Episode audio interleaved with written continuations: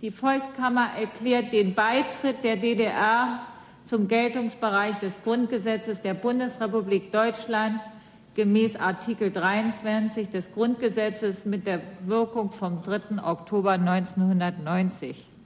Das liegt Ihnen in der Drucksache Nummer 201 vor.